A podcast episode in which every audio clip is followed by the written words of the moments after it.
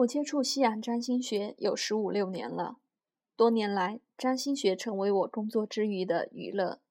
因为工作的关系，我必须每天接触各式各样的工作伙伴、演员、设计者、媒体，每一个人都是一个独特的个体，每一个人都有他独特的内在与外有的形成因果。而同样有趣的，我必须每天面对各式各样的属于戏剧领域的虚构角色。这些角色或许是现有剧本中的伟大角色，莎士比亚的《哈姆雷特》、奥菲利亚、克劳迪欧斯，或许是我自己戏中创作出来的，或者是工程中的角色，江滨柳、云之凡，甚至是可未曾露面的查年乐，或从来没有被写出来的角色，一样都必须拥有独特的内在与外在的形成因果。才能成立为台上一个可信的角色。我的娱乐就是慢慢研究这戏里戏外的人生百态，而占星学在这里成为一个最佳工具。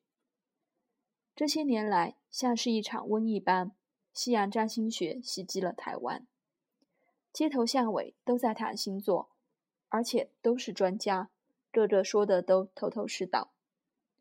如果只看通俗报刊中的占星术，一个人会真的认为世界上只有十二种人、十二种性格、十二种运气。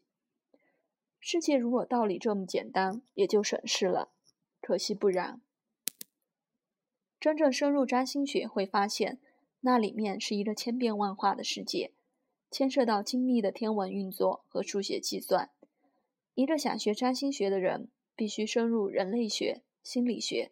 神话、原型等，更需要培养一种宇宙观，认识清楚。占星学如果拿来算命，太可惜了。它能做的多得多，能成为一种了解人、了解人生、认识自己所面对的内在障碍与挑战的良好工工具。与韩良露小姐深谈多次，发现她在占星学方面不但技巧面扎实。